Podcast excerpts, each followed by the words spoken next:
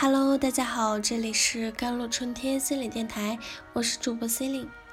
今天跟大家分享的文章叫做《为什么很多有天赋的人最终因心理障碍陨落》。我们这一代人普遍有强烈的自卑情节，这根源于无法接纳全部真实的自己。就像《心灵捕手》里的威尔。他聪明绝顶，却叛逆不羁，到处打架滋事。年纪轻轻，却在大学当清洁工。没人想挽救这个青年。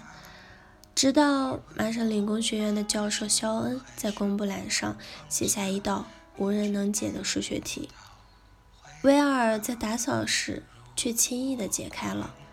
肖恩决定拯救这个天才。他要求威尔接受心理医生的辅导。但终没有任何的效果。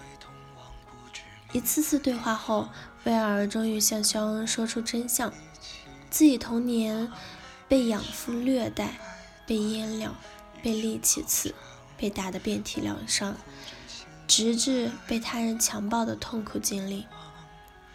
肖恩静静地看着威尔，他一步步地靠近，拍着他的背说：“孩子，那不是你的错。”威尔像往常一样愤怒地推开他，肖恩又说了一遍：“孩子，那不是你的错。”他摸着威尔的头，一遍遍地重复：“不是你的错。”威尔抱着肖恩失声痛哭。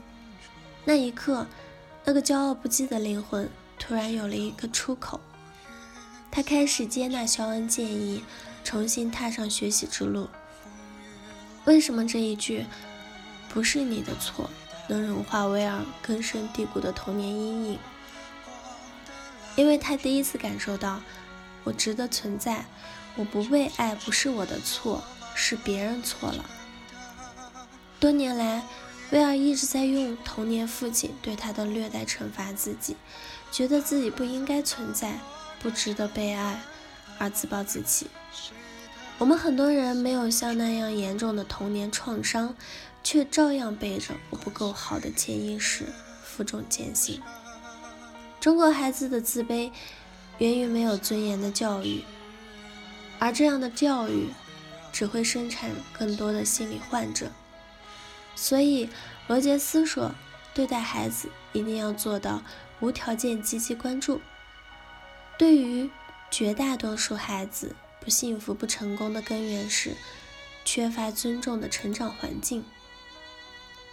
电影《地球上的星星》里，八岁的男孩伊夏验证了这个观点。他是所有问题儿童的代表，他总是漫无边际的神游，对所有人的话充耳不闻，无法控制的破坏集体的纪律。所有人的暴怒不回车，我们还能怎样？为什么所有的祸都是他闯的？为什么？面对父母、老师的严厉指责，他陷入了强烈的自我怀疑，只能通过画画化身成幻想王国里无所不能的一下船长来化解内心的痛苦。一下父母都是优秀的社会精英，他们认为读不好书是缺乏严厉管教所致，于是伊森被送到了寄宿学校，一所最难驯服的野马也会服帖的学校。家庭联系被切断，伊森再无依托，遗弃感让他的幻想世界发生了扭曲。到了陌生又严酷的环境，恐惧之下，他对现实世界的认知出现了隔绝、偏离和扭曲。一下的精神已经崩溃，他再也不能画画了。最后，他变成了忽而麻木冷漠。忽而愤怒过激的孩子，甚至再无法感受到家人的爱与关怀。幸运的是，新来的美术老师拉姆对伊夏进行了家访。他发现伊夏并非顽劣，是和自己小时候一样有读写障碍。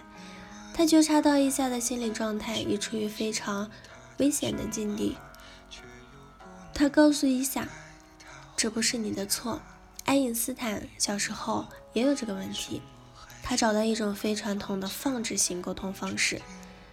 他不强迫一下画画，去领着他在自然界中自由取材，心灵手巧的一下，做出了能在池塘移动的螺旋桨小船，赢得了同学们的掌声，开始重新喜欢上画画。他就像一个心理咨询师，为了让伊夏获得最重要的社会支持，他在家访时痛批伊夏的爸爸。让故事的父亲明白什么是读写障碍。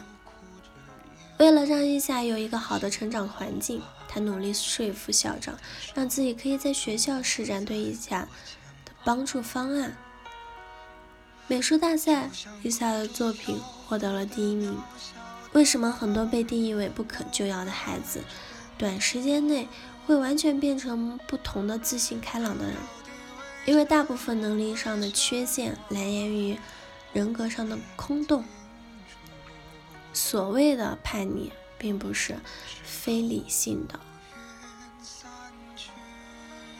好了，以上就是今天的节目内容了。咨询请加微信公众号 jlct 幺零零幺，或者添加我的手机微信号幺三八二二七幺八九九五。我是 c e l i n e 我们下期节目再见。